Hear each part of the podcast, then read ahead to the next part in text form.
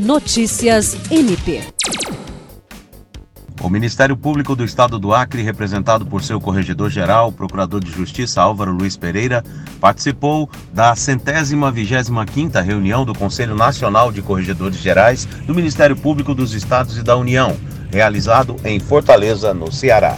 Essa é a primeira participação do atual corregedor do Ministério Público do Estado do Acre em reunião ordinária também estiveram presentes na agenda o Corregedor Nacional do Ministério Público, Procurador de Justiça do MPAC, Oswaldo Dalbuquerque Lima Neto, e o ex-corregedor-geral do MPAC, Celso Jerônimo de Souza.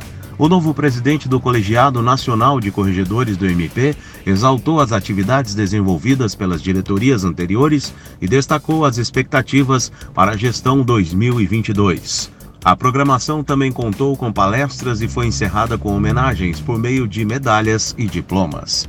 William Crespo para a Agência de Notícias do Ministério Público do Estado do Acre.